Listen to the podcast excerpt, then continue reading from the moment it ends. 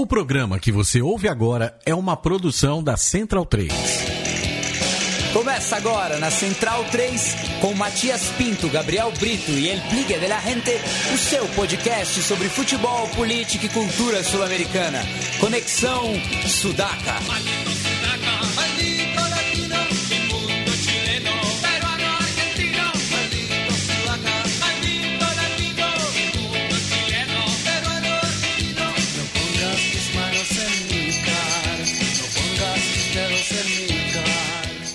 Buenas ouvintes da Central 3, está começando a primeira edição da quarta temporada do podcast de la Gente.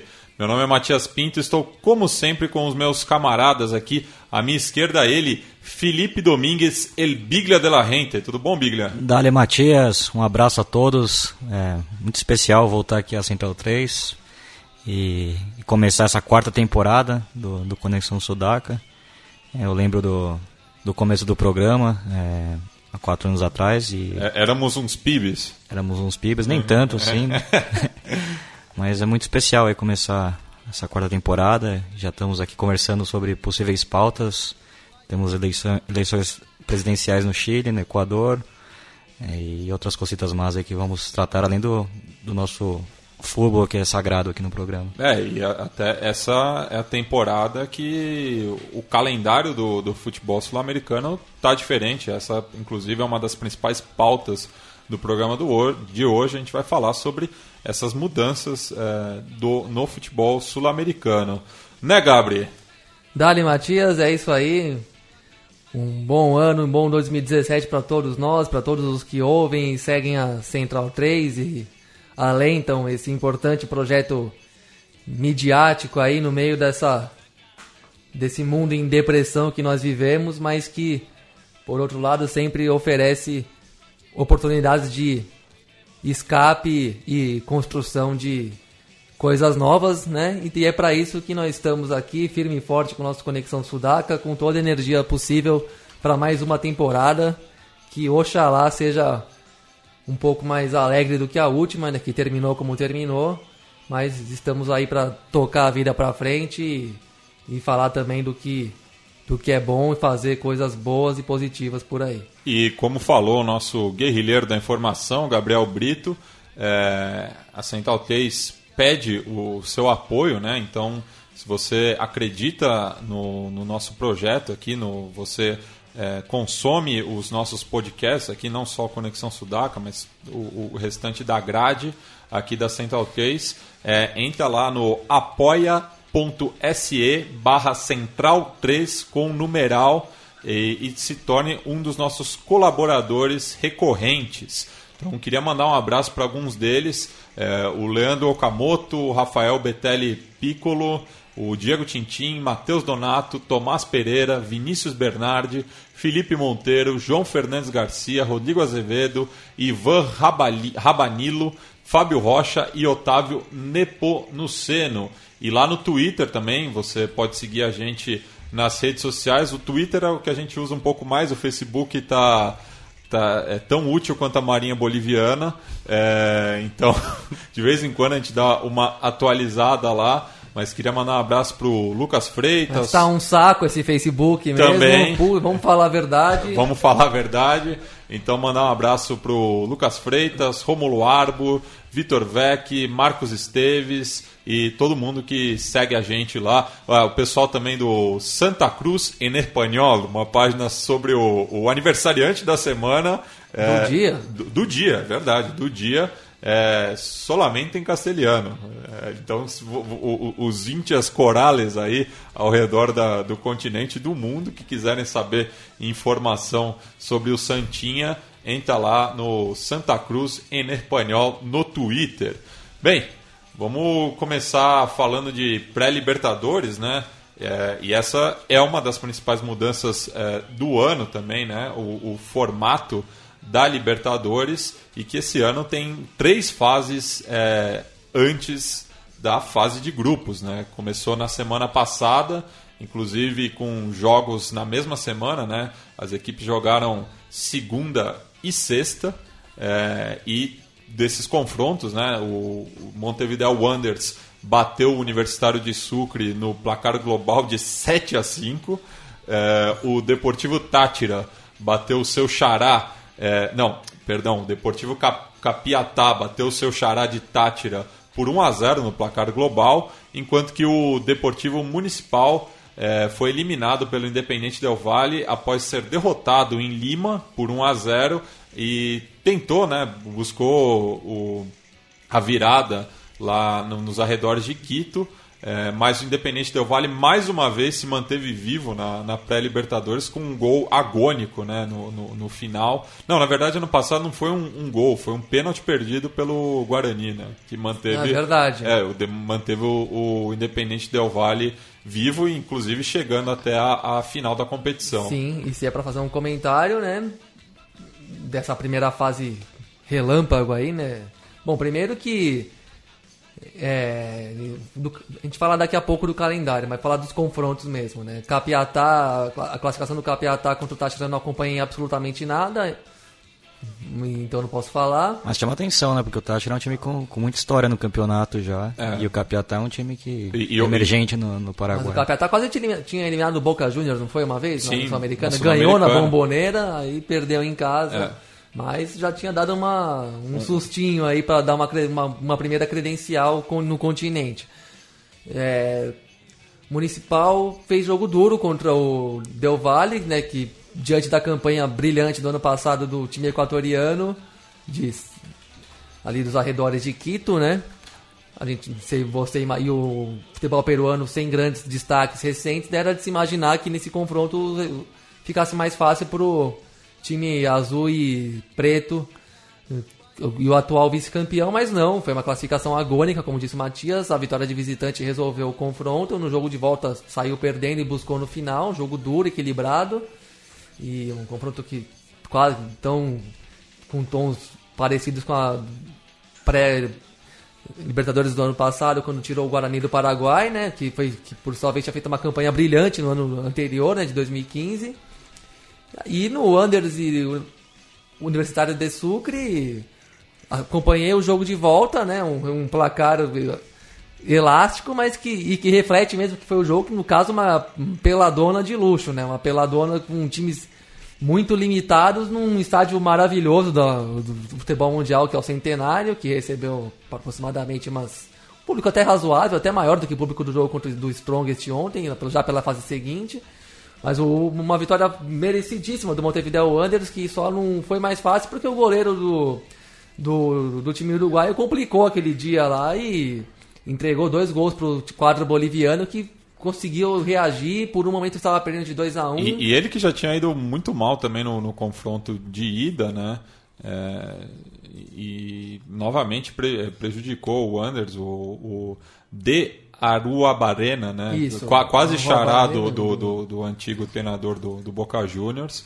Mas ele foi bem mal e, é. e acabou sendo substituído na, na, fase seguinte. Com justiça, porque é. ele que equilibrou o confronto. O, o, o Anderson abriu 2 a 0 com muita tranquilidade no jogo de volta. Um time que é limitado, mas é um time limitado daqueles que é bem claro, típico do futebol do, vamos dizer assim, do Uruguai, do Paraguai, do Chile recente, times bem treinados e com jogadores que, se não são brilhantes, são, além de esforçados, tem um funcionamento coletivo e tem fundamentos técnicos básicos. Né? O, o, o Universitário, o time de Sucre, lembra mais um time mais, vamos dizer assim, mais peladeiro mesmo, não sem querer ofender, mas meio varziano mesmo, com erro, com tipos de erros que não, não, não, não é nível de Libertadores. E, o, e aí nisso, com bola alta tá, e um pouco de imposição tática, o Anders fez cinco gols naturalmente, fez 2 a 0 rápido, depois fez 3 a 1 e, e, só uma curiosidade, né? Um do, dos jogadores do Universitário do, de Sucre tem um nome bem varziano, né? O, o brasileiro Jonathan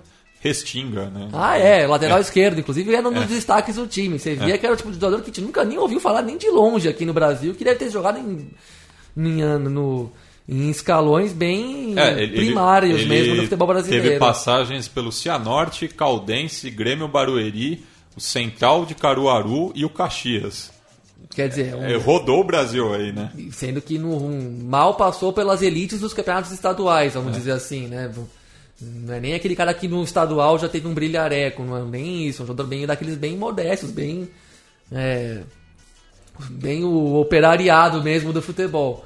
E o, o Anders foi um time mais consistente mesmo, né? Tanto, tanto que na hora que o jogo estava se encaminhando para os pênaltis, ainda teve força para ir lá na frente, buscar mais dois gols e construir uma goleada que refletiu mais o que, que cada time apresentou. Né? É, eu assisti o confronto entre o, Independente do Vale e o, e o Muni, o Municipal de, de Lima, né? Que inclusive é, é uma das equipes mais tradicionais. É exatamente o que eu ia Peru, falar. Né? Quando eu tive em Lima em 2010, aliás, fiquei na residência lá do nosso amigo Ricardo Fernandes de Láguila, o, um abraço o Charlie. Charlie.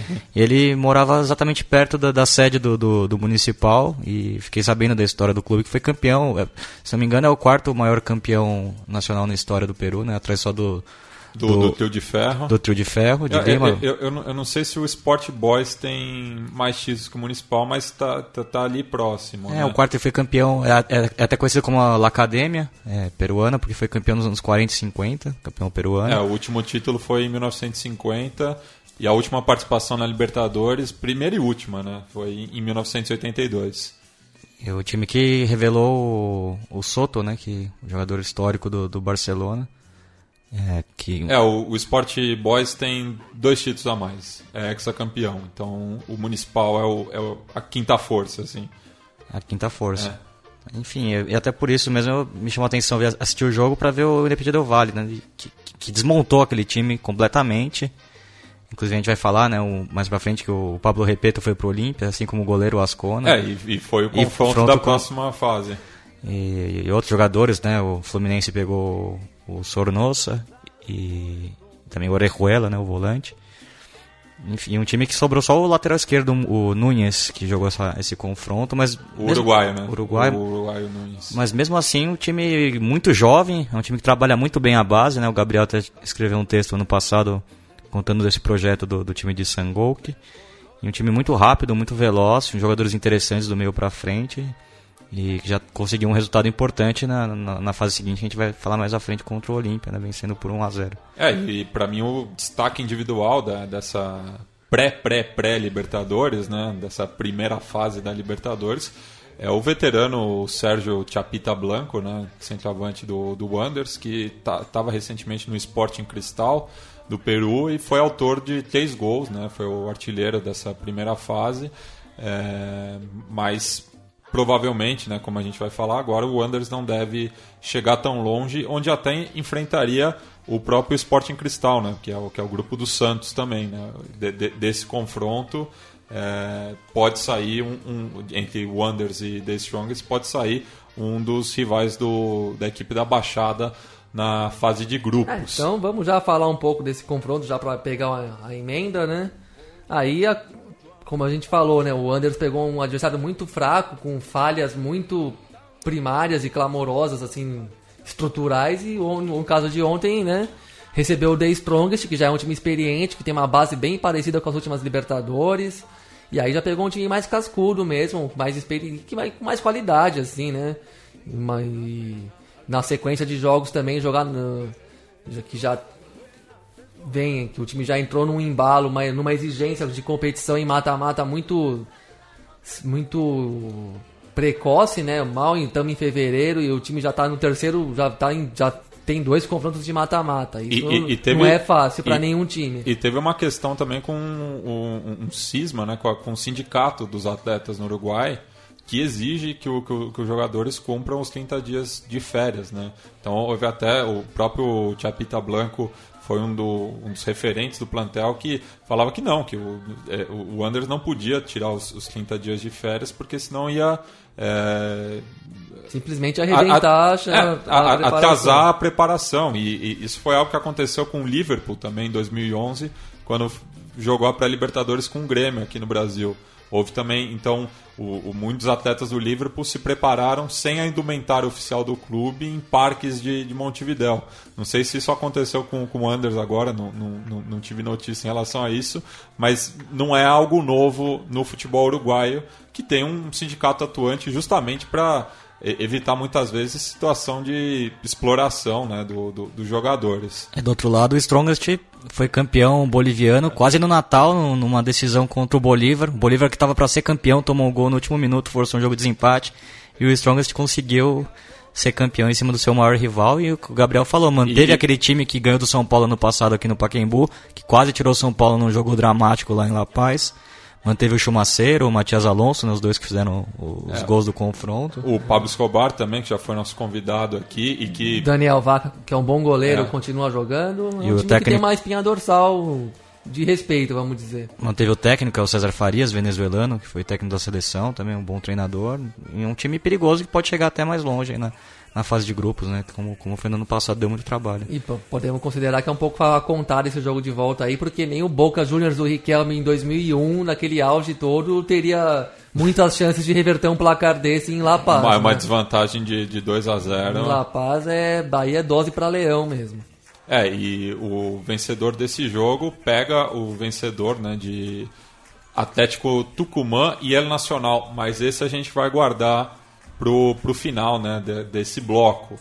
Vamos falar então do, dos jogos de terça-feira, é, já que o, o Cerro, também de Montevidéu, é, recebeu a União Espanhola de Martim Palermo no Luiz Trócoli, né? Isso é uma, uma novidade também, a última participação do Cerro, é, inclusive caindo no, no grupo do Internacional, é, se dividia entre o Parque Central, ou Luiz Franzini, não lembro qual, e contra o próprio Inter jogou em Rivera, né? Jogou no Atílio Paiva, tentando atrair a, a é, torcida jogou, colorada. Jogou para os colorados assistirem, é, na verdade. E o, mas o Cerro agora instalou iluminação artificial no, no Monumental Luiz Trócoli, ali do outro lado da Baía de Montevidéu e pôde jogar em casa depois de muito tempo por uma competição internacional. O estádio não estava cheio, mas a torcida fez muito barulho, né? Boa torcida do Cerro, muito. É, na, na, na o minha... estádio é grande também, não é? O estádio é grande, é. Não é um estádio.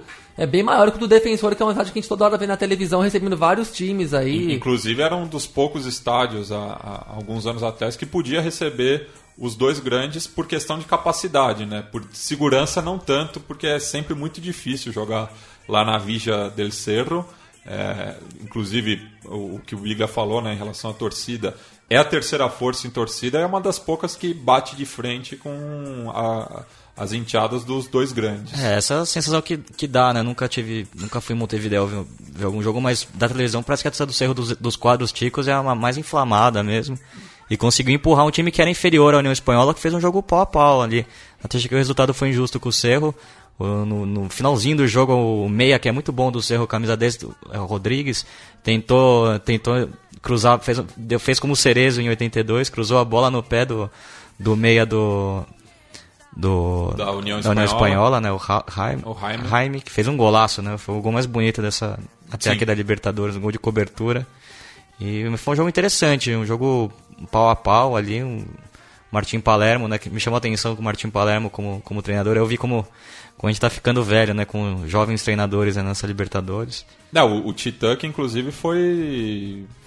Teve um editorial né, para ele na, na revista De Cabeça lá do Chile, nos nossos parceiros aqui. É, então, e ele tem feito um bom trabalho na, na frente do, dos hispânicos. É, e com esse resultado tem tudo para se classificar né, para essa última fase da pré-Libertadores. É, agora, acho que vi esse jogo também, gostei bastante do clima do jogo, as torcidas. O estádio era meio grande, dá a impressão de vazio, mas tinha um bom público, sim, diante do tamanho dos times. Inclusive a torcida visitante marcou uma boa presença, surpreendente até. Não sei como aconteceu isso, não tem nenhuma explicação para mim, mas era merece destaque. Só que eu acho que o União Espanhola sobrou um pouco mais mesmo, mostrou que era mais time, mais inteiro. O atacante argentino Salom fez o segundo gol um pouco antes de acabar o primeiro tempo mesmo, mas o que ele perdeu de gol fácil foi uma coisa surreal, assim. Com e sem goleiro, driblando o goleiro e tentando e depois sendo travado pela zaga quando já não tinha mais goleiro. É, o, o Espanhola sobrou um pouco mais mesmo, mostrou que é um pouco mais inteiro como conjunto, que faz sentido, né? O Cerro não joga uma competição dessa faz tempo e o União Espanhola tem frequentado todo ano pelo menos uma das duas Copas, né? Agora, mais uma classificação que parece muito, muito próxima da resolução. Né? e com um time que talvez tenha alguma coisa a dizer mais para frente. É, e desculpa, a minha confusão an anterior, Na verdade, é desse confronto que sai o, o, o vencedor que vai pegar provavelmente o The Strongest e que pode cair no, no grupo do Santos. Sim, porque acho É. que o do. O Atlético Nacional é, e o Tucumã, é, Ah, não. eles, eles vão cair no grupo. Podem cair no grupo do Palmeiras. Uhum. É, e pe- pegando o, o vencedor é, do confronto 4, que é o Carabobo contra o Júnior de Barranquilla. Bem Inclusive, encaminhado pro Júnior. não tem mais carabobo no futebol, viu? E Falar desse confronto então também de terça-feira, né? O Carabobo contra o Júnior. E antes de sair de Montevidéu, falar também do Felipe Klein, que é um dos destaques do, do Cerro também. Mais um brasileiro aí desconhecido do, do grande público que consegue se destacar fora do Brasil, né? Ele que aqui passou por Canoas, Ferroviário do Ceará, Fortaleza, Icasa e Passo Fundo. Então ficou entre é, Rio Grande do Sul e, e Ceará, né? Com passagem também pelo Cerro Largo, que fica ali também próximo da, da fronteira com o Brasil, em, em Aceguá. É, então passamos agora para Júnior Barranquilha e Carabobo. Vitória tranquila né, do, do Tiburon. É, fez 1 a 0 no primeiro tempo e administrou o resultado. E a equipe venezuelana muito fraca, né? Mu- Muito, mu- muitos erros de, de transição. Não, não sei é, em que altura da temporada, da, da, da pré-temporada eles estão, mas o, Júnior não teve muita dificuldade para vencer a, a equipe local no estádio Polideportivo Misael Delgado em Valência e tem tudo para conquistar essa vaga também é, no estádio metropolitano de Barranquilla. É, assim como é difícil reverter em La Paz, em Barranquilha também não, não é nada fácil, né? Pelo, Não, o calor, isso o calor insuportável que faz ali no, no Caribe colombiano. Tanto é que a seleção resolveu mandar seus jogos lá em Barranquilha Com- com- fato. contra equipes do plano, né? Não, co- co- contra, contra, contra equipes do plano. Não, é, Contra todas tá as equipes, jogando né, agora toda, né? Virou a sede mesmo É. da Colômbia, né? Na, Bogo- nessa última o- O El eliminatória. Campín foi, foi, Foi deixado de lado. Que eu acho um erro, mas tudo bem. E o Júnior Barranquilha, é, acompanhando os últimos, as últimas três, quatro temporadas do, do futebol colombiano, se posicionou ali como uma terceira, quarta força, fazendo é, frente pro Atlético Nacional de Medellín e pro, e pro Santa Fé, né? Que são os dois times que, que polarizaram ali a disputa na Colômbia. Então, é, o Júnior de Barranquilha tem tudo aí para passar para a próxima fase. Isso. E passamos agora para os duelos dos brasileiros, né? Que jogaram na quarta-feira. É, E vamos falar da estreia do Furacão, que volta a Libertadores depois de uma é, participação esquecível em 2014, né? Quando foi eliminada na primeira fase contra o The Strongest, é, em La Paz, inclusive jogo que o, o Adriano Imperador marcou um gol. Foi praticamente a única lembrança que É. ficou dessa campanha mesmo. É, não, e a classificação que foi dramática contra o Iquique, se, eu- se eu não me lembro. Se, eu- se eu não, se se eu não me. Na prévia, Na prévia, acho que foi na, Não na vou- prévia contra o Iquique, se eu, salvo engano. Mas falar da vitória aí do, do, do Furacão, que contou com a estrela do grafite, né? Marcando o gol de pênalti. É, mas um confronto muito equilibrado, né? Acho que esse é, é, assim como o próximo que a gente vai falar, Botafogo Colo-Colo, que são as camisas mais pesadas da, da, da pré-Libertadores. É, dois duelos bem equilibrados. E destacável também é a mobilização, mais uma vez, é, de, de uma torcida grande da Colômbia pelo continente. Né? Os torcedores milionários viraram notícia em Curitiba desde a semana passada, quando eles foram chegando aos poucos e daquele jeito deles. Eu vi né? notícia que um que foi, que foi preso na, na estrada, que ele Porque tava, tava surfando. surfando num ônibus lá no Paraná. Al- algo que é comum nas carreteiras colombianas, né? Eles têm esse expediente de em viagens de visitante, mas chegaram muitos colombianos a, a Curitiba. Ganharam o ingresso da diretoria É, do, do Atlético A Paranaense. diretoria do Atlético e a diretoria da torcida Os Fanáticos eh, deram uma força também pro, pro pessoal que veio de Bogotá e outras eh, regiões da É, Os Colômbia. torcedores colombianos têm um espírito de, de aventura para ir de visitante que é uma coisa meio rara no mundo inteiro mesmo. E agora quanto ao jogo, confronto duro para o Atlético Paranaense, uma, ingrato para quem montou um time interessante que trouxe, está sendo muito falada por é, ter contratado veteranos como Grafite, Lúcio Gonzalez, né? Mas Lateral Jonathan também. Sim, mas também trouxe o Felipe Gedós e tem, acho que tem um, um- uma mistura interessante aí, pegando a base do Brasil, dos últimos dois brasileiros, mais do último mesmo, dá, dá para tentar, dá para ter pretensão, dá para tentar sonhar com alguma coisa, mas pegou um confronto muito duro logo de cara. Ó, Alguns confrontos já são de um bom nível nessa fase da Libertadores, apesar de, de, todos nós aqui considerarmos um exagero essa fórmula, o número de times, número de fases prévias é muito é meio desnecessário, mas alguns confrontos já são de nível de Libertadores mesmo. Esse é o caso, esse é um deles. Então é uma, então o jogo foi eu, eu assisti mais pela metade de rabo de olho, mas deu pra ver que foi um jogo bem tenso, assim, bem equilibrado, com os, os dois times se, se batendo muito de frente mesmo, assim, difícil um superar o outro, jogo de poucas chances, o Atlético aproveitou num pênaltizinho que considero discutível, mas não é que eu achei um absurdo marcar, mas eu acho que dá pra discutir se foi ou se não foi. O Grafite bateu com firmeza mesmo, como se deve, e garantiu um- esse placar precioso, que é pouco, mas é um. Pelo menos também não tem um gol do visitante, que o que pode ser crucial na partida de volta, que tem tudo para ser bem sofrida pro, pros dois lados, né? Mas pro lado do Atlético certamente vai ser mesmo. E o Grafite que não jogava uma partida de Libertadores desde o, da, da campanha do tricampeonato de São Paulo, quando, 2005. inclu- 2005, quando inclusive ele se contundiu no, no jogo de ida contra o Tigres, né? É, então, E volta, né? não, no jogo de ida.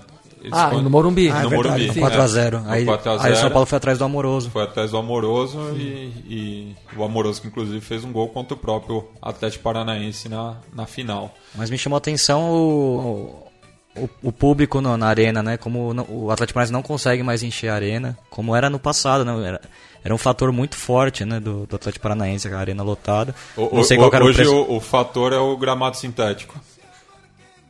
É? É, a Arena da Baixada hoje tem gramado sintético, então esse é o fator local. Não Ah, tá. tanto a torcida quanto era no passado.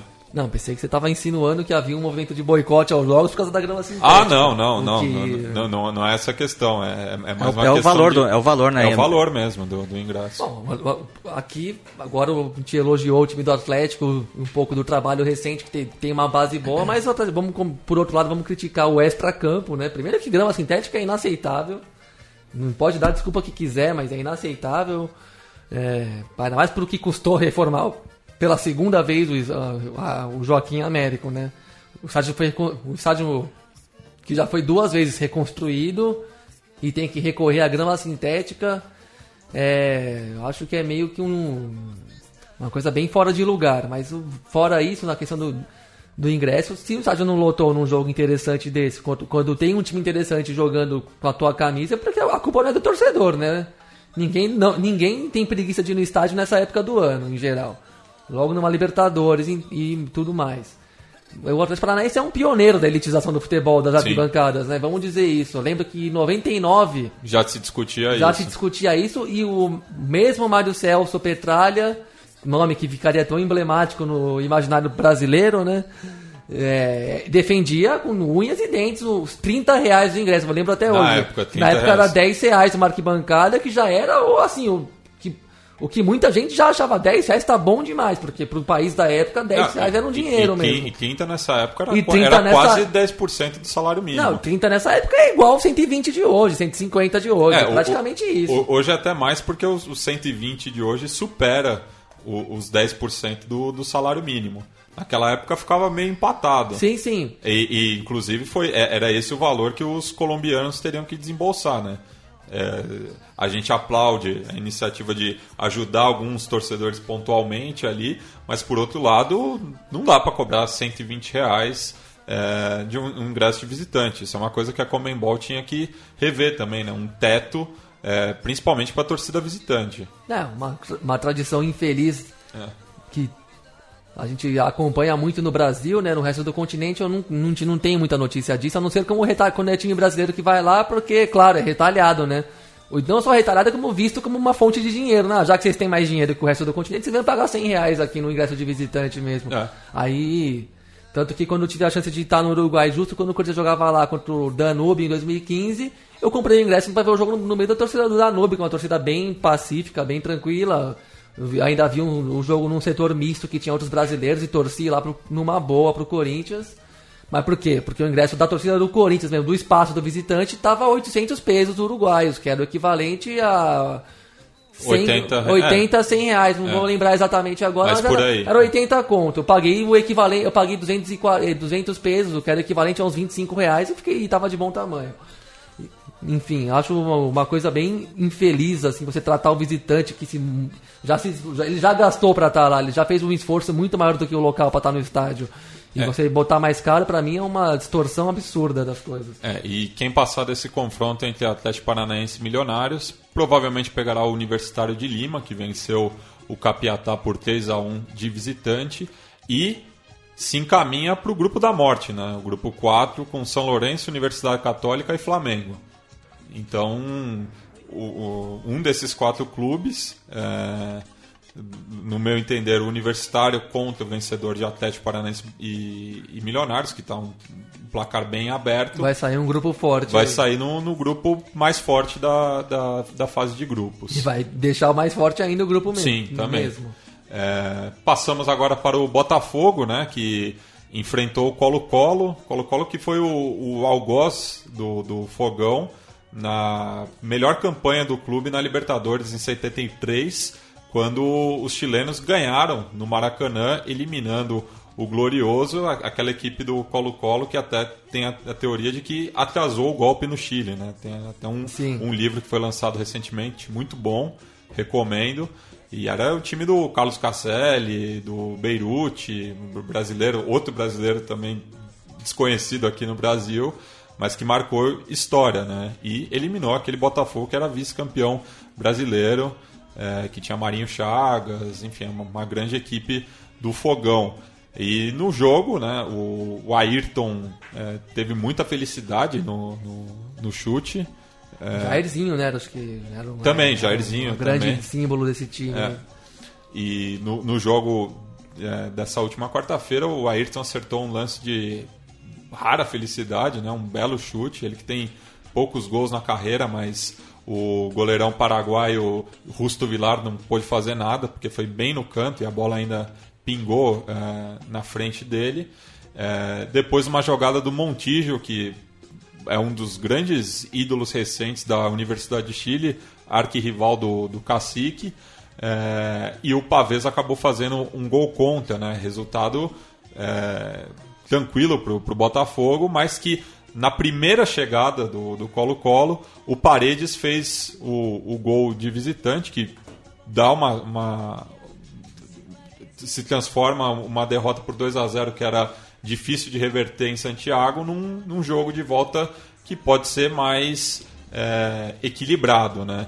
E o Paredes que tem um, um- um- um retrospecto invejável, né? É a quinta Libertadores que ele joga pelo Colo-Colo e fez gol nas cinco estreias. O, o Paredes sempre deixa o dele quando o Colo-Colo estreia na Libertadores.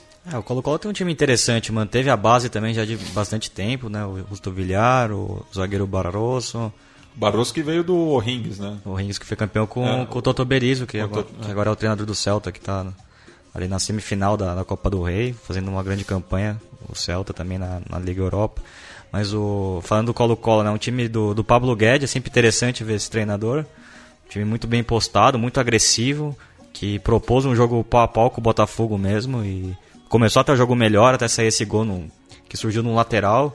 Acho que o grande problema desse Colo-Colo é a zaga mesmo, tomou dois gols, a meu ver, infantis ali. E, mas é um time interessante na, no meu campo pra frente, tem jogadores experientes, Gonçalo Fierro, o Estevão Paredes, jogadores que já rodados, jogaram na seleção.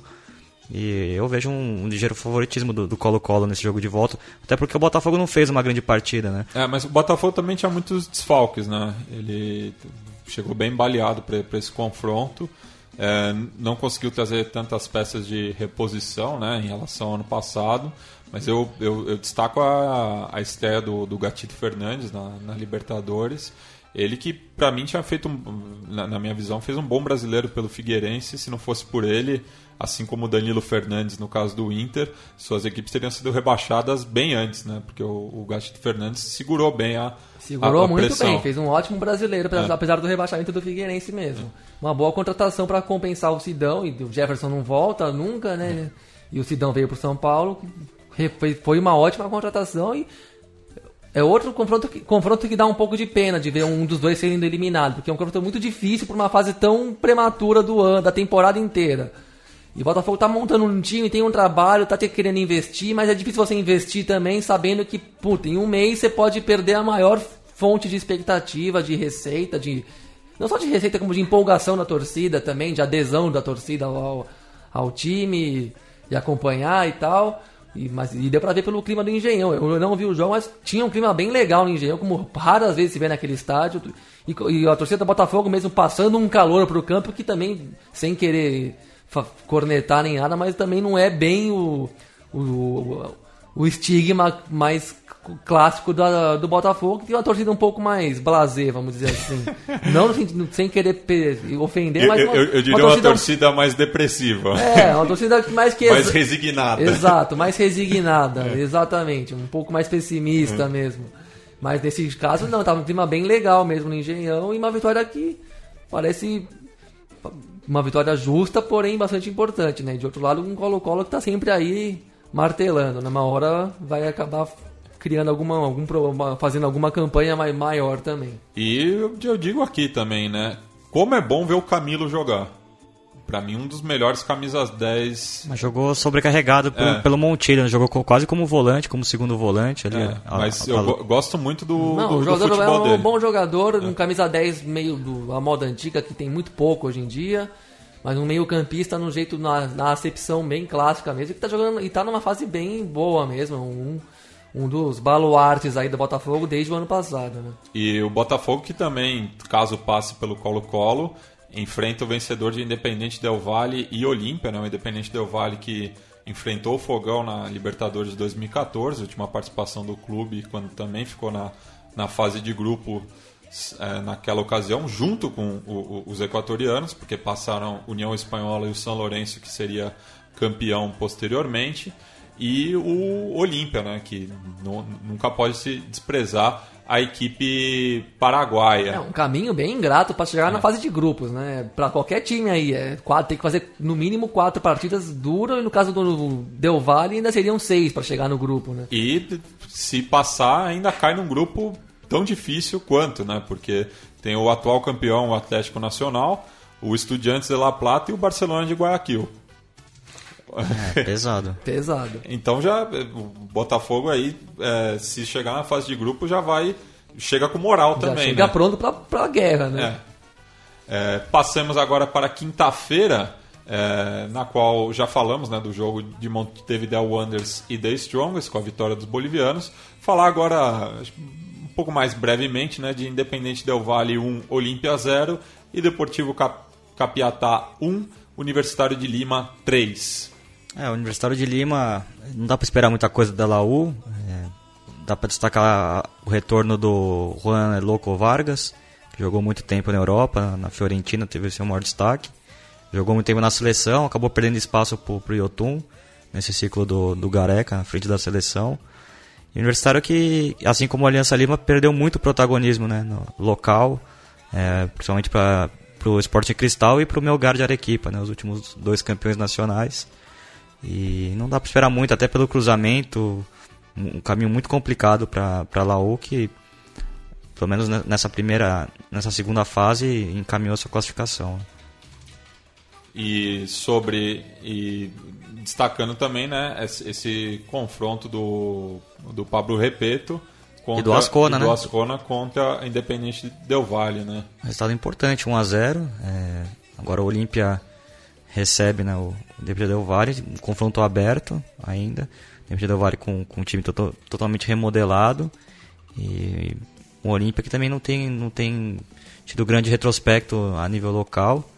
é, o- perdendo espaço para o Cerro Porteño, seu grande rival, e o Guarani. O, o Guarani que foi campeão local né, no, no último campeonato paraguaio.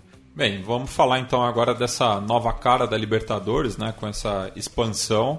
É, a gente, eu, eu, acho que aqui no, no Conexão Sudaca a gente concorda que a Libertadores tem que ser jogada ao longo do ano, né, até para é, fazer com que os clubes é, não montem times de seis meses, né? Tem um, um, um, projeto a longo prazo e que também não chegue desfalcado quando for disputar o, o mundial, né? É até bom se resolver o campeonato, vai sentir, vai, vou fazer, vou sentir falta das finais na época do frio, do inverno, né? Eu mas, ia falar isso também. Mas por outro lado é bom você decidir o campeonato e logo ir para o Japão, em vez de ficar cinco meses esperando o jogo do Japão, fazendo nada da vida que a gente conhece, a gente conhece bem isso no Brasil, quando é um time brasileiro que ganha a, sua, a, a, a Copa e fica quatro meses esperando dois jogos e aí é, acumula tanta tensão para esses dois jogos que chega lá sempre numa situação emocional difícil de jogar bem. Tanto que, é, bom, a gente não teve o Sudaka para comentar o Mundial de Clubes, né? Mas que tragédia que foi a participação do Atlético Nacional no, no Japão. E por outro lado, quase que o Kashima foi campeão também, né? Tudo muito aleatório acontecendo ali. É, mas enfim, acho bom decidir perto da viagem pro, do, pro outro lado do mundo que o time campeão vai ser o time do Mundial. Não é que nem hoje que o time do campeão da Libertadores chega é, picotado no Mundial, né? Salvo raras exceções, cada vez mais raras mesmo. E essa Libertadores, falando em novas caras, né? Com mais clubes é, podendo se classificar, né? Pelo menos um a mais por país. É, então a gente teve estreando nessa edição já o Deportivo Capiatá, o Atlético Tucumã, que a gente vai é, falar agora no próximo quadro, e também temos a estreia de Chapecoense e Sport Boys é, da, da Bolívia, né, o campeão boliviano de 2014, sob comando do Gatito Ludieb, é, ídolo do Chacarita, é, grande artilheiro. É, agora eu vou chamar o quadro Que Lindo Esfútbol para falar justamente sobre a estreia do Decano, primeira equipe do norte da Argentina a disputar a Libertadores. Pisa la pelota Maradona, arranca por la derecha el genio del fútbol mundial y deja el tercero a tocar para Borruchaga siempre Maradona, genio, genio, genio,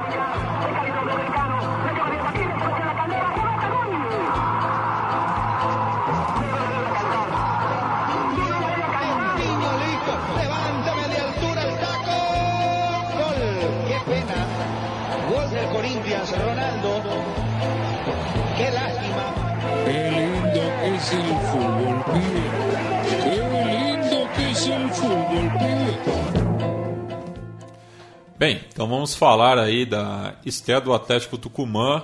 E daí eu, eu, eu, eu lanço um desafio para os nossos ouvintes e pesquisadores aí do futebol sul-americano. Se houve outro caso de uma equipe que estreou na Libertadores fazendo um gol no primeiro lance primeiro lance de jogo, sai o gol do, do Atlético Tucumã. É, é algo impressionante, né? É, eu lembro do São Paulo quando, quando voltou na Libertadores depois de 10 anos, em, em 2004, fez um gol também no primeiro lance com o Luiz Fabiano. Foi jogo contra o. Não, a Esther foi contra a Aliança Lima no Peru. Você está confundindo com Dois... o Cobreloa no Morumbi. Cobreloa, é verdade, é verdade. É. O Aliança Lima foi o gol do Rogério primeiro de falta. Mas realmente, no, no Morumbi, o, o Luiz Fabiano fez o gol no, no primeiro lance. Mas é, lance de, de muita felicidade aí. É, Não, eu... do, do, da combinação né, da falta cobrada pela Lapulga Rodrigues e o Zampelli desviando no, no caminho, né, enganando o goleiro Padilha do, da equipe do El Nacional. Sim, um lance de sorte e quase que o o, o próprio Zambo, o, o, o jogador que o, cobrou a falta, ah, ou se desviou. Não, acho que foi o Zampetri mesmo é. que, que fez o desvio, quase fez o segundo gol aos 3 minutos. Por muito poucos não. Bomba no canto, não né, saiu o goleiro, fez uma baita de uma defesa, quase que viram 2 a 0 ali no em menos de 5 minutos, que seria assim um, um choque total, né? E Mas foi só isso, depois o Nacional depois o jogo controlou. Até porque é um time de é. camisa e tal, e aí também a empolgação não pode jogar 90 minutos, né? E, mas que foi bonito a vibração do, do gol, do gol assim, do, na hora do desse primeiro gol do Atlético Tucumã, o jeito que o estádio explodiu assim, é uma coisa que não é todo gol hoje em dia que se comemora mais assim, não, é um fervor assim, uma emoção mesmo que é que me lembrou momentos gostosos do futebol, assim, de quando a gente pulsava mais dentro do estádio. Tanto que até o, o interventor digno de dói code que comenta jogo no Sport TV lá com sua vontade de censurar tudo e todos nos estádios de futebol, teve que reconhecer que atmosfera, que torcida. Tá, pena que aqui não pode, né? Pena que aqui tá tudo. é, a gente tem que aguentar uma parada militar no estádio já, mas. E, e fica aqui a, a- a crítica também. é, a gente elogia quando tem que elogiar, mas bate pesado quando precisa. A, a crítica à casa da Libertadores, né? A Fox Sports que fez uma campanha nas suas redes sociais ridícula. É pra. ridícula. É, É, dizendo que não pode sinalizador, mascotes, criança em campo, apitos, rolos de papel, bandeirões, enfim, é, tirando diversas características falando, da, da- da- da cultura torcedora na América do É, Sul. é o, é, o- é é, invisível isso aí. É o departamento de ordem e política social chegando no futebol pra cagar regras acima que simplesmente visam cercear, cercear a felicidade, cercear a liberdade humana, cercear o encontro, a convivência, a- a- o lazer. Pra, pra que isso? Sabe que esse cara tá com. Essa, esse negócio que o Focus Sports botou na internet é sim, é demencial. É, Vocês querem o quê então? Daqui a pouco uma festa de criança no buffet de 12 anos lá tá mais emocionante que o estádio. Porra. É, que coisa de. Vocês querem quem no estádio, então? Um monte de retardado de. Porque aí, aí porque o, o mais, além, pior do que o, o que que não pode, era o que podia, né? É. Parecia uma igreja evangélica num transe coletivo, lá naqueles momentos de ápice do culto. Pode gritar, ajoelhar, pular, Rezar. rezar. Porra, eu não quero. fa- Não, não, é assim. não é um culto neopentecostal. É, exato, mas me lembrou na hora a imagem da igreja, daí todo mundo pro alto, assim, mãos ao alto, eu acredito, eu acredito. Isso, pô, mosaico pode, É. mosaicos da diretoria também pode. Mas enfim, É, é, ridículo, mas o que, que vamos... eles querem da vida? Vamos tentar pegar um pouco dessa vibração ali do Estádio Monumental Presidente José Fierro, em São Miguel de Tucumã, capital da província eh, de Tucumã, eh, a explosão eh, de alegria da hinchada do decano. Narração da rádio LV Doce de Tucumã. De. Pita el árbitro la infracción sobre el Pulga Rodríguez. Habrá tiro libre que será para el equipo dirigido por la Valle. Edén Veterinaria, lo que tu mascota necesita está en Edén Veterinaria, Centro Veterinario, Catamarca 451, teléfono 430 1595. 46 segundos reciente la primera parte. Tiro libre que será en tres cuartos de campo de juego para el equipo dirigido por Pablo Lavallén. Se va a acercar a tres cuartos del terreno nomás. El Pulga Rodríguez le va a pegar de pierna derecha la pelota. Va a levantar el balón contra el área defendida por Padilla y el resto de la tropa. El equipo ecuatoriano vestido de rojo con franja que cruza el pecho de derecha a izquierda. Con colores grises y negros. A levantar el Pulga Rodríguez, o todo parece apreciar eso. Primer minuto, atención amigos, pegue el oído a la radio, pegue el oído a LB12. Le va a pegar el Pulga Rodríguez a la pelota, alguna indicación que otra de Neri Leyes para Canuto, Canuto que se meta por el segundo palo, parece indicarle. Le va a pegar nomás el número 7 del equipo, el capitán La Pulga Rodríguez, toma carrera, para Pulga, le pega.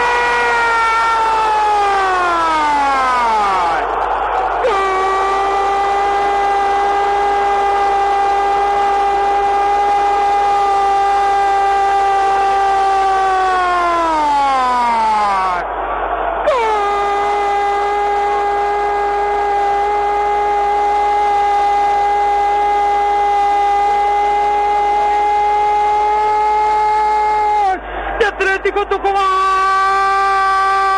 Entre la Pulga y San Pedri. Uno de los dos debió la trayectoria de la pelota. Le pegó la Pulga. Para mí la debía San Pedri. Para mí la debía San Pedri. Termina metiéndose en el arco de Johan Padilla. Al primer minuto de juego. De tiro libre. En la primera clara del partido de tres cuartos de campo de juego. Le pegó la pulga. Siempre la pulga cuando no la pulga. La debió San Pedri de bailecito incluido. En el festejo del gol. Nada que hacer para Padilla. Arranca arriba el Deca. Arranca arriba Atlético Tucumán. Gana el Decano 1 a 0. Gol de San Pedro al minuto de juego. Más decano que nunca, amigo mío, ¿no? Atlético 1. El Nacional 0 San Pedro. Ficamos aí com a narração né, da, da rádio LV Doce de Tucumã.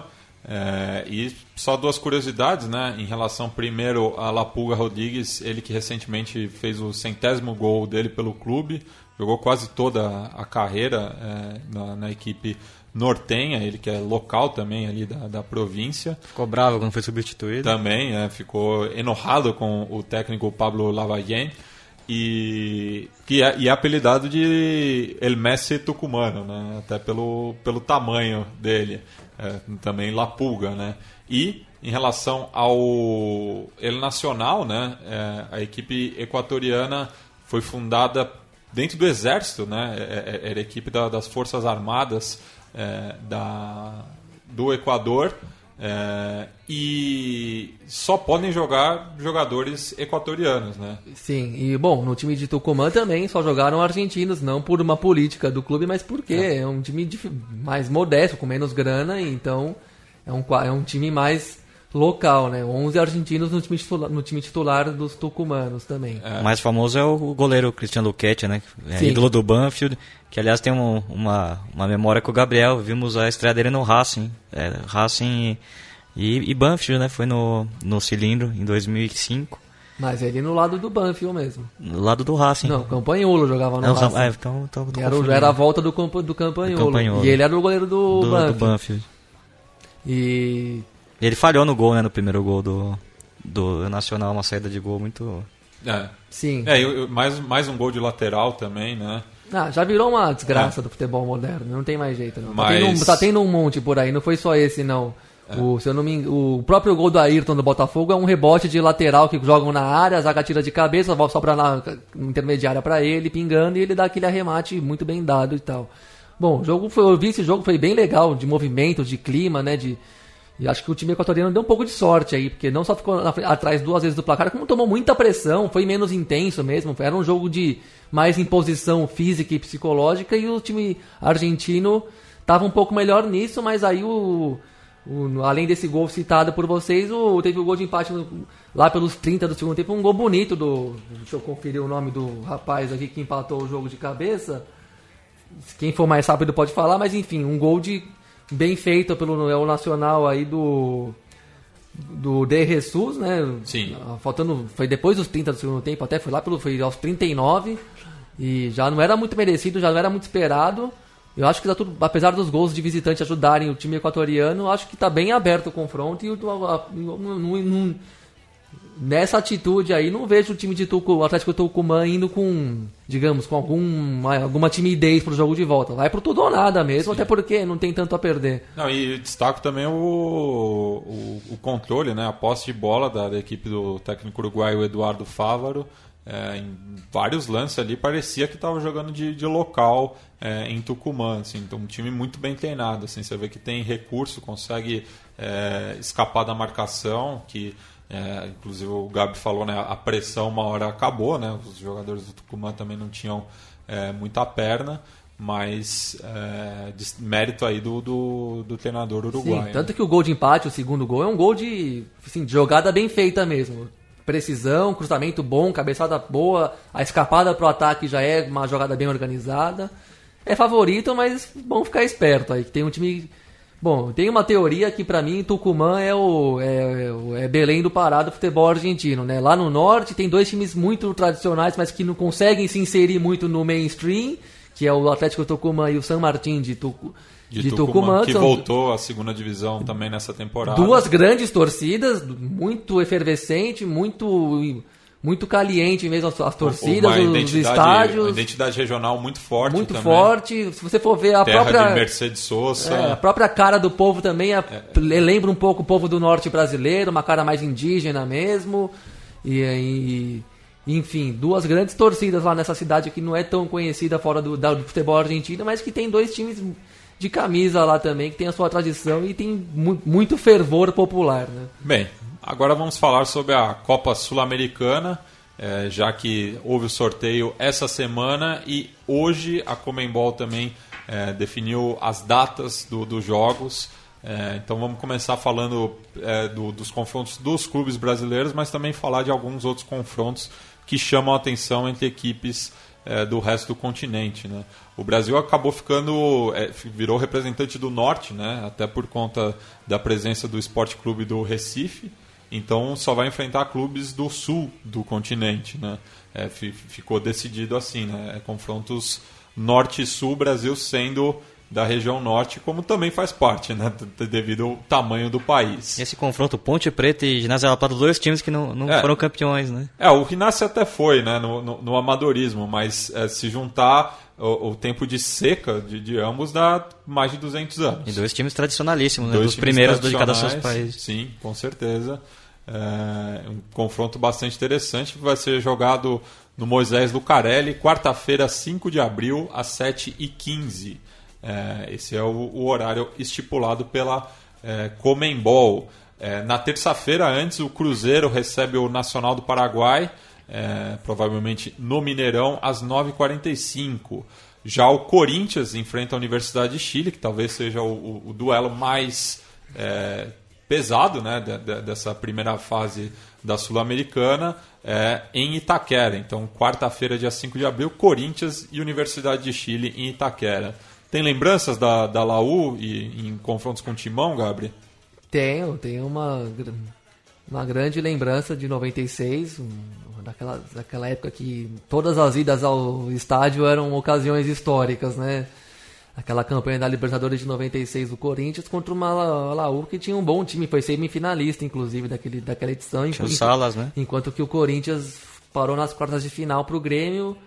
Tinha o Salas, que tinha o Léo Rodrigues, o camisa, um camisa 10 de muita qualidade, jogou duas Copas do Mundo, argentino bem de alta estirpe. Teve o alto dele foi na Copa América de 93, né? Fez gol no 91. Brasil. 90, 93 ele fez gol no Brasil, né? Mas em 91 ele foi. Mas no 91 ele era mais importante É, no importante, time. É, enfim, dois jo- jogões de bola. Lembro que lá foi uma derrota de 1x0 aos 46 do segundo tempo também, quando E- e- estava numa retranca desgraçada já naquele dia. E essa foi a equipe da Laú que acabou com, com a fila, né? Que foi bicampeã chilena, 94 95, depois de 25 anos. Sim, e chegou numa semifinal de Libertadores. Naquele ano, jogou contra o River. contra o, o River, O né? River. O América eliminou o Grêmio Sim. e eles perderam do River, que era um timaço fantástico, né? Ainda. Outra coisa daqueles, daquela época que o futebol sul-americano podia. Era do mesmíssimo nível da Europa, ainda que come, já, E- come- e- já, tiver, já existia toda a, a sangria exportadora. E foi essa semifinal que selou o destino do Marcelo Salles, que foi contratado pelo River é, depois também. É, o River classificou com um gol do Pelado Almeida, desviou. Aliás, até tem o, o meu time de botão que eu fiz com o Leandro sobre, sobre esse So- timaço do River, Do Ramon Dias. do Ramon Dias. Mas lembro que foi um. No jogo no Pacaembu que meu pai me levou, um 3 a 1 difícil de conquistar. O time do Corinthians era bom também, né? Era um time que não ficou na história, mas era um time bom, né? Um time que tem Souza, Marcelinho, Edmundo e Leonardo, recém-falecido, até de uma forma um pouco estranha, né? Lá em, lá em Pernambuco. Aquele atacante que veio do Sport Recife, esse jogou no Corinthians e no Palmeiras. Que é, morreu ano passado. Morreu no né? ano passado de uma forma muito abrupta e estranha. Enfim, era um ataque muito bom, um time bom. Ele foi. eh, Era um jogo de dois times de qualidade mesmo, bastante ofensiva, qualidade ofensiva mesmo, assim. O Corinthians fez 1 a 0 chegou a tomar um empate no primeiro tempo, depois conseguiu resolver o jogo no segundo tempo, assim, com, com gols de. Se eu me lembro, o Leonardo fez um, o Edmundo fez outro. Quem fez o. o- acho que o Souza fez um gol nesse jogo também, mas não tô tão lembrado, não. É, então aí o confronto de Corinthians e Mas é um jogo de mais muito camisa. interessante. É. Em meio a vários jogos co- considerados mais underground, mas é mata-mata, não muda muito não. É. Se você já tira um time grande logo de cara, também tem, uma, tem um lado bom nisso. E por causa do Corinthians que está se reconstruindo, acho que não tem muito que ficar olhando a tabela, não. Tem que remontar o time, reestruturar o clube e ir jogando jogo a jogo, reconquistando talvez um pouco daquele é, daquilo que acumulou em trabalhos recentes, especialmente com Mano Menezes e Tite, e que foi totalmente jogado no, no lixo pela depois de 2015 aí pela péssima administração de Roberto Andrade e a, tua, e a sua relação mal explicada até agora, não só dele, como de tudo, a instituição, a instituição Corinthians, com esses empresários que ficam rondando em torno do futebol brasileiro e não e leva todo mundo embora, né? Mas não, não sobra nada. Então, e o Corinthians que chegou pela quarta vez seguida na final da Copinha tem que dar uma satisfação para a torcida esse ano e conseguir botar um time com mais garotos da base. E, e já anunciou que, não, não- Quer dizer, na inscrição do Campeonato Paulista não tem nenhum é, garoto do terrão. Mesmo que isso custe mal- resultados. Tem que inscrever a molecada, mesmo que custe uma ou duas temporadas. O Santos já cansou de comprovar que dá moral pra molecada. Se você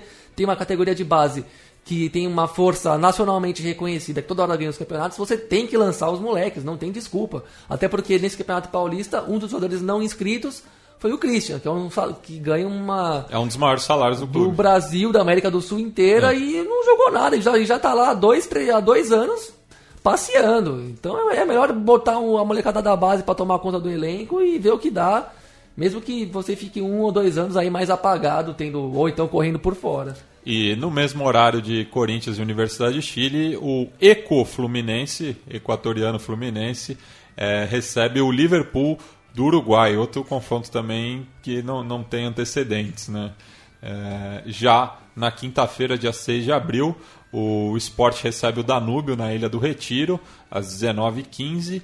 E às 9h45, o São Paulo vai a Florencio Varela. Ó, eu tava falando com o Biglia é, antes, do- antes da gravação, é, se você pegar os últimos, vai, 15 anos do São Paulo, é, ele enfrentou o Tajeres de Córdoba, o Quilmes, o Tigre, o Arsenal de Sarandi e agora o Defensa e Justiça. Sem contar o amistoso que jogou em São Martinho ano passado. Então, é, mas daí era o, o- o- o sub-20 do, do São Paulo, né? Mas também Contra jogou quem? com o Chacarita. Ah, com Chacarita, É. sim. Então, assim, é, parece que o São Paulo está jogando a B Nacional do- dos anos 90.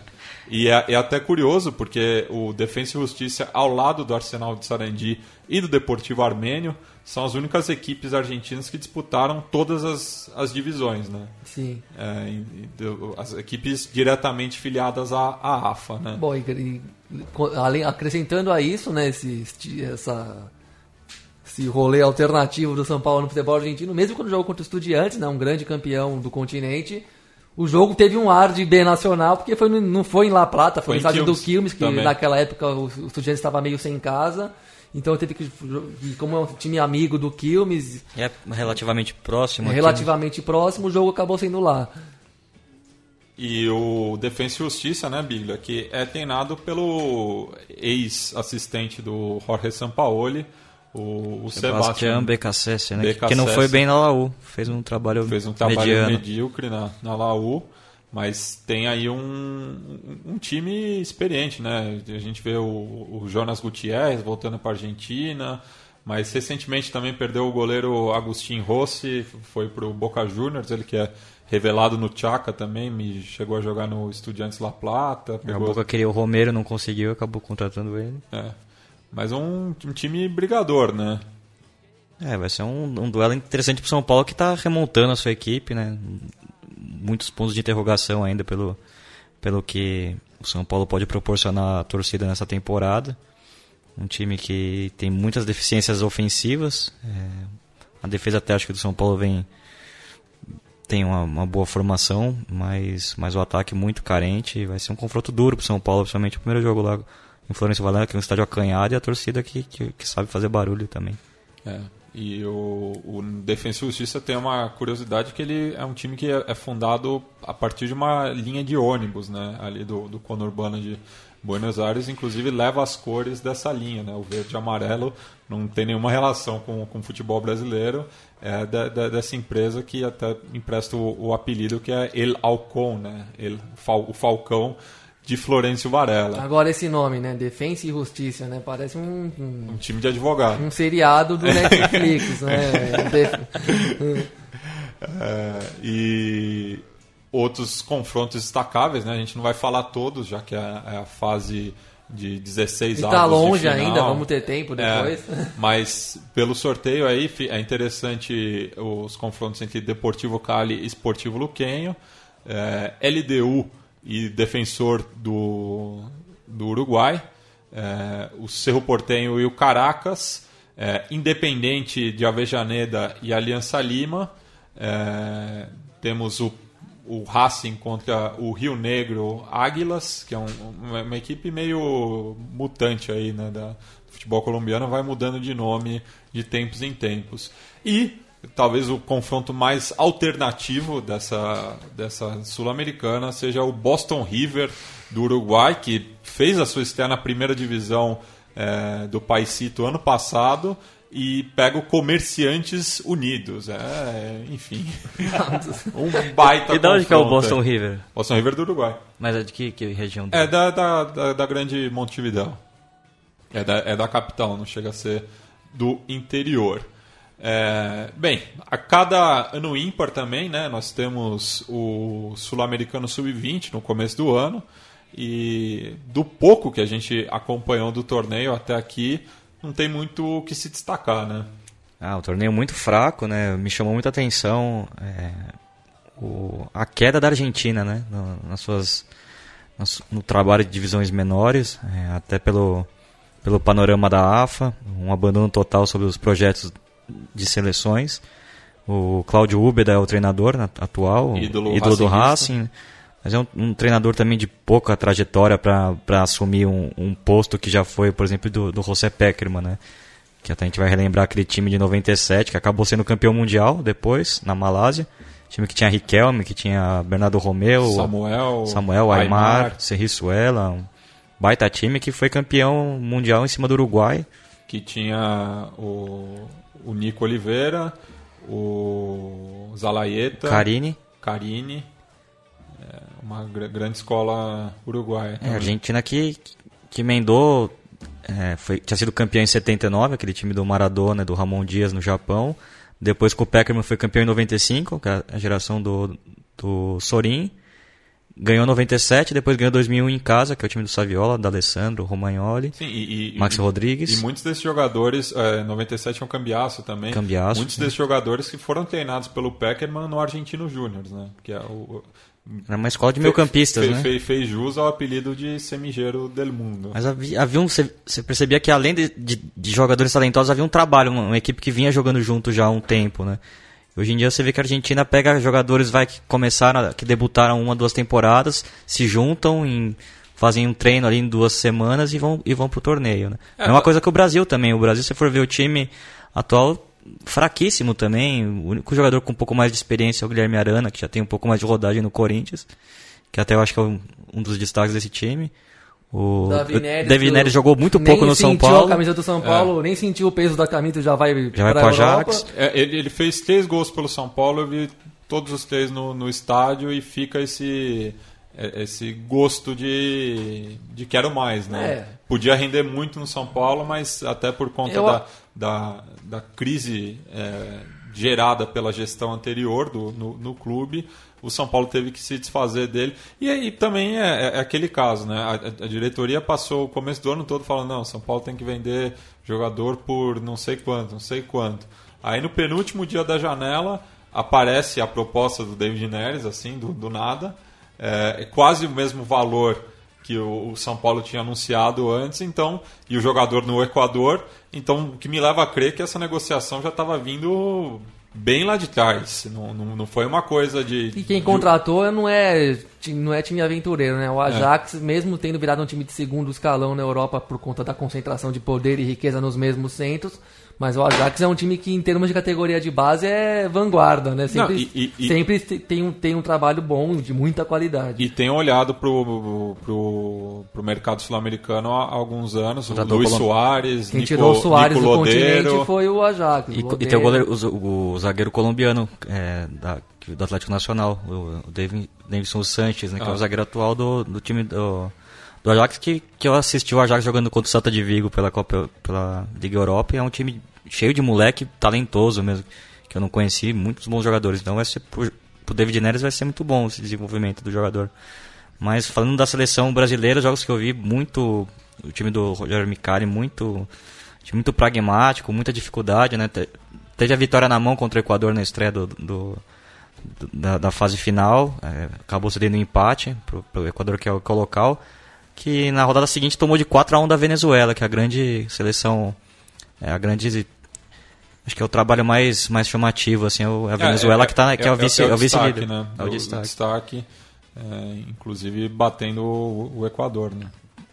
por 4 a 1 É. e, e o Uruguai, que eu acho que é o, tecnicamente é o melhor time do, do, do Sul-Americano. Você vê que há um trabalho de mais, de, de mais tempo ali com a seleção uruguaia, até um projeto que começou com o Oscar Tabares, É. com as divisões menores lá na, na, Tá- na Federação Uruguaia. de- de- desde a base, o Uruguai tem obtido bons resultados também no- no- nos mundiais. foi vice-campeão recentemente também. É, enfim, é, no, no Sub-17 também tem mostrado força. E o Uruguai que nesse- nessa edição do Sul-Americano jogado no Equador, é, que aliás eu e o Gabriel a gente estava falando também, né? O, o- público local não comprou a ideia. Geralmente o, o sul-americano até é bastante público, né? Para ver as- os, os próximos craques do continente. Mas essa edição dos estádios estão, principalmente na, em Quito, estão bem vazios, né? Em Manta tinha um pouco mais de, de movimento, mas mesmo assim é, nada é, bem atrás da- das edições anteriores. Tirando o da Argentina, que também achei bem fraco, aquela edição de 2013 jogada em Mendoza, que também o, o público meio largou mão. Mas, é, mas o, o grande destaque at- até agora para mim nesse Sul-Americano Sub-20 é o De La Cruz, do, do Liverpool, do, do Uruguai. Inclusive foi vice-campeão da Libertadores da categoria ano passado diante do, do, do São Paulo e que vai enfrentar, provavelmente, não sei se vai ser negociado. Não, agora, agora não mais, né? Só se for para fora da Europa, mas provavelmente joga com o Fluminense é, pela Sul-Americana. E o Fluminense que tem um, um dos destaques do Brasil, que é o, o Richarlison, né? O, Ponto esquerda. ponta esquerda. É, mas então vamos, vamos rememorar né, aquele time da Argentina de 97, que fez é, 20 anos agora, é, e que revelou o Riquelme, né? E o Riquelme que, que depois foi fazer o seu primeiro jogo pelo, pelo Boca, né? É, já tinha feito em 96, né? é. Ele estreou na La Bombonera contra o União de Santa Fé. E o Riquelme já era dono do time, já era um, já tinha uma, uma maturidade, uma, já era o dono daquele time, né? Uma categoria. Tanto é que o Aymar foi reserva do, do, do Riquelme naquele, nesse Sul-Americano e no Mundial também, né? Os dois fizeram uma amizade que, que perdurou muito, apesar da rivalidade do Boca e River naquela época. Mas o Riquelme é assombroso já, foi o, o grande craque daquele Mundial Sub- Sub-20 de 97 na Malásia. Então vamos ouvir, é, vamos rememorar a vitória da Argentina sobre o Brasil em La Serena, é, pelo Sul-Americano Sub-20 de 97. Recuerdos de Ipacaraí.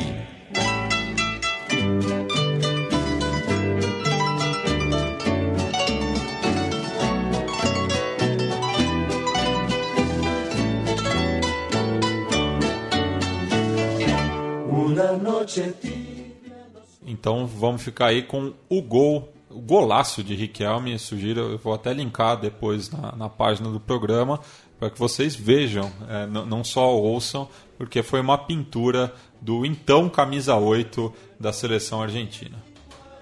Samuel. El pelotazo largo de Samuel para Quintana. Ahí va Quintana otra vez.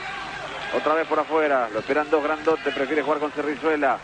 En el área Romeo. El centro pasado. Por el otro lado venía Placente. Se va a quedar a Riquelme. Riquelme, Riquelme, Riquelme, Riquelme.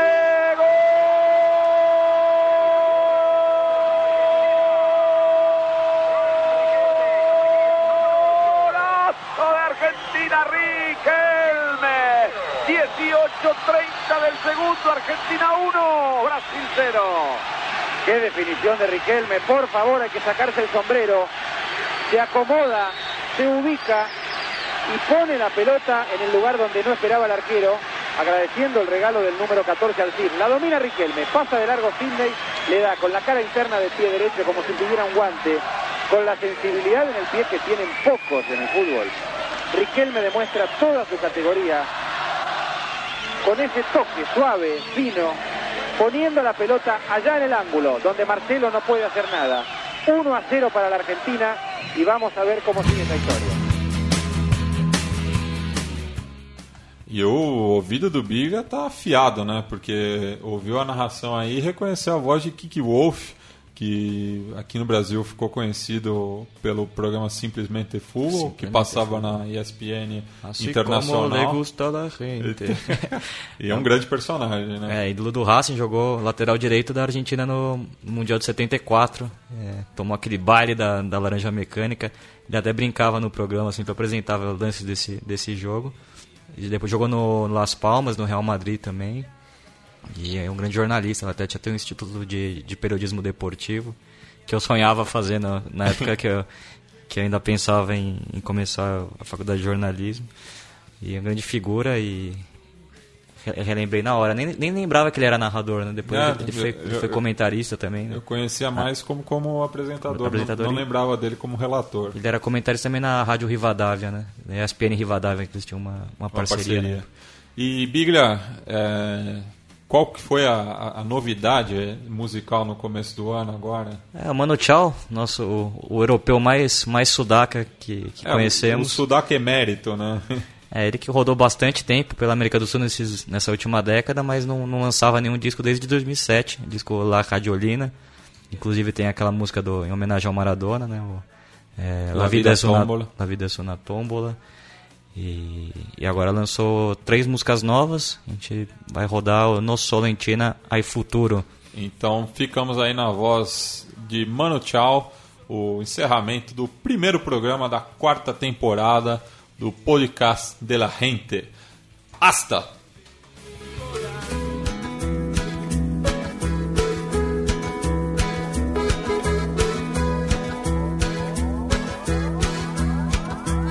No solo en China hay futuro, no solo en casa hay amor, no solo existe una noche para pasarla en tu coche, no solo existe en el mundo una tan bonita flor, no solo baila la pepa cuando se arruina el canto, no solo en China hay futuro, no solo en Cuba hay amor. No solo existe en mi cuerpo un tan intenso dolor, no solo vive la muerte, el miedo que yo le tenga, no solo vive mi suerte, de lo que diga el Señor. No solo en Suiza hay dinero, no solo existe un ladrón, tan solo existe un cajero, tan solo habrá una ocasión.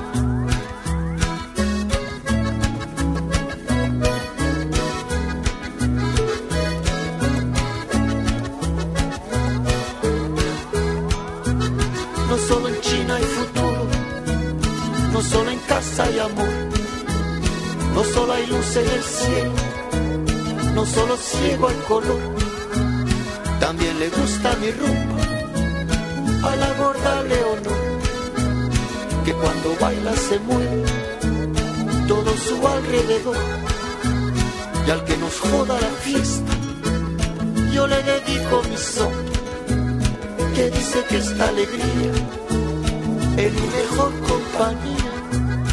Yo soy loco solito, no voy ni loco al doctor. Tan solo existe una flor y la dedico al montón. No solo en China hay futuro, no solo en Cuba hay amor. Tan solo existe una noche para pasarla en tu coche.